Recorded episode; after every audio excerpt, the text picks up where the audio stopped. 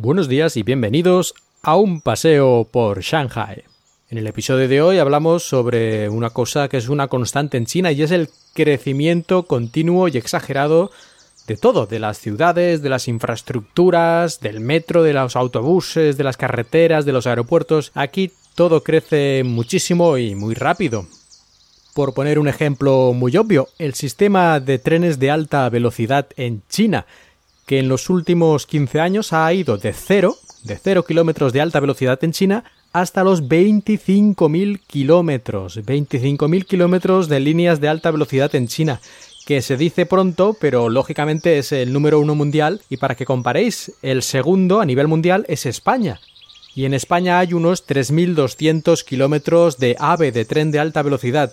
Así que 3.000 contra 25.000.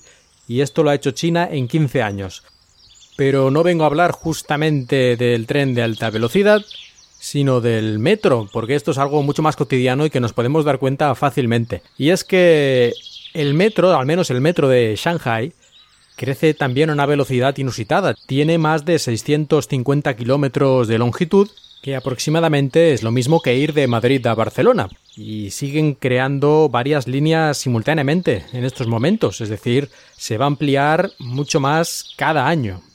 Y uno de los efectos más curiosos de esta ampliación constante y rápida es que el metro llega a algunos lugares antes que la gente.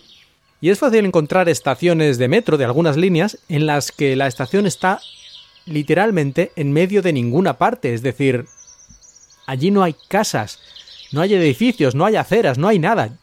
Cuando sales de la parada estás en el medio del campo, en el medio de la huerta.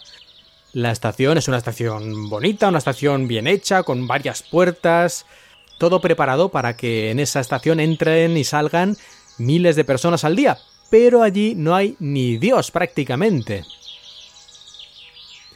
Y supongo que la teoría es que ya vendrán, es decir, primero construimos el metro y después ya vendrán los edificios, las constructoras y dentro de a lo mejor cinco años pues allí habrá una ciudad perfectamente terminada con sus calles, sus aceras, sus rascacielos, centros comerciales, escuelas, cines, restaurantes y de todo. En Europa lo que es más habitual es lo contrario, es decir, primero crece la ciudad y luego ya iremos llevando algunos servicios, digamos, no esenciales, como puede ser el transporte por el metro. Primero ya pondremos autobuses y cosas de estas que no cuesta nada. Con, hacer que haya un autobús que vaya por esas calles, pues es más que suficiente. En cambio, aquí no. Aquí primero la infraestructura del metro y luego ya construiremos las casas. Muy curioso, yo no creo que esto ocurra en muchos países, pero aquí es así.